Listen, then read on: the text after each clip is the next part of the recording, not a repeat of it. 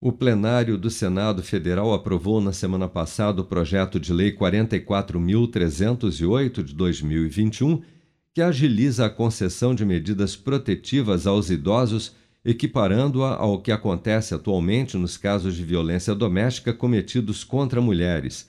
Pelo projeto de lei, assim como na Lei Maria da Penha, o delegado de polícia que registraram a prática de violência contra idoso ou a sua possibilidade iminente deverá imediatamente oficiar ao juiz que decidirá em até 48 horas sobre proteções cabíveis. Para a autora da proposta, a senadora Simone Tebet, do MDB de Mato Grosso do Sul, o projeto de lei traz um aprimoramento necessário ao sistema para a proteção do idoso. Não deixa de causar um pouco de tristeza o fato de nós termos que apresentar um projeto com força de lei para tratar de um assunto que é no mínimo de bom senso de civilidade, de solidariedade com aqueles que dedicaram a sua vida, anos da sua história e experiência a favor do Brasil. Esse projeto me chegou às mãos muito rapidamente pela experiência e sensibilidade da doutora Cíntia Carvalho Silva, que é delegada adjunta do Distrito Federal.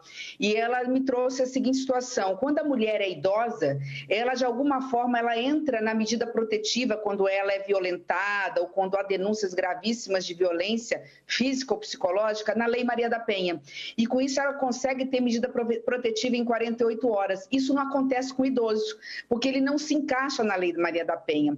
Então, nada mais do que justo de que atribuir a ele também os mesmos direitos da mulher idosa. Dados do Disque 100 do Ministério da Mulher, da Família e dos Direitos Humanos revelam que somente entre março e junho de 2020 houve um aumento de 59% de denúncias de agressões contra idosos em novembro de 2020, uma operação do Ministério da Justiça mirou o resgate de 16 mil idosos vítimas de maus tratos, resultando em mais de 400 agressores detidos. O projeto de lei segue agora para análise e votação na Câmara dos Deputados. Com produção de Bárbara Couto, de Brasília, Flávio Carpes.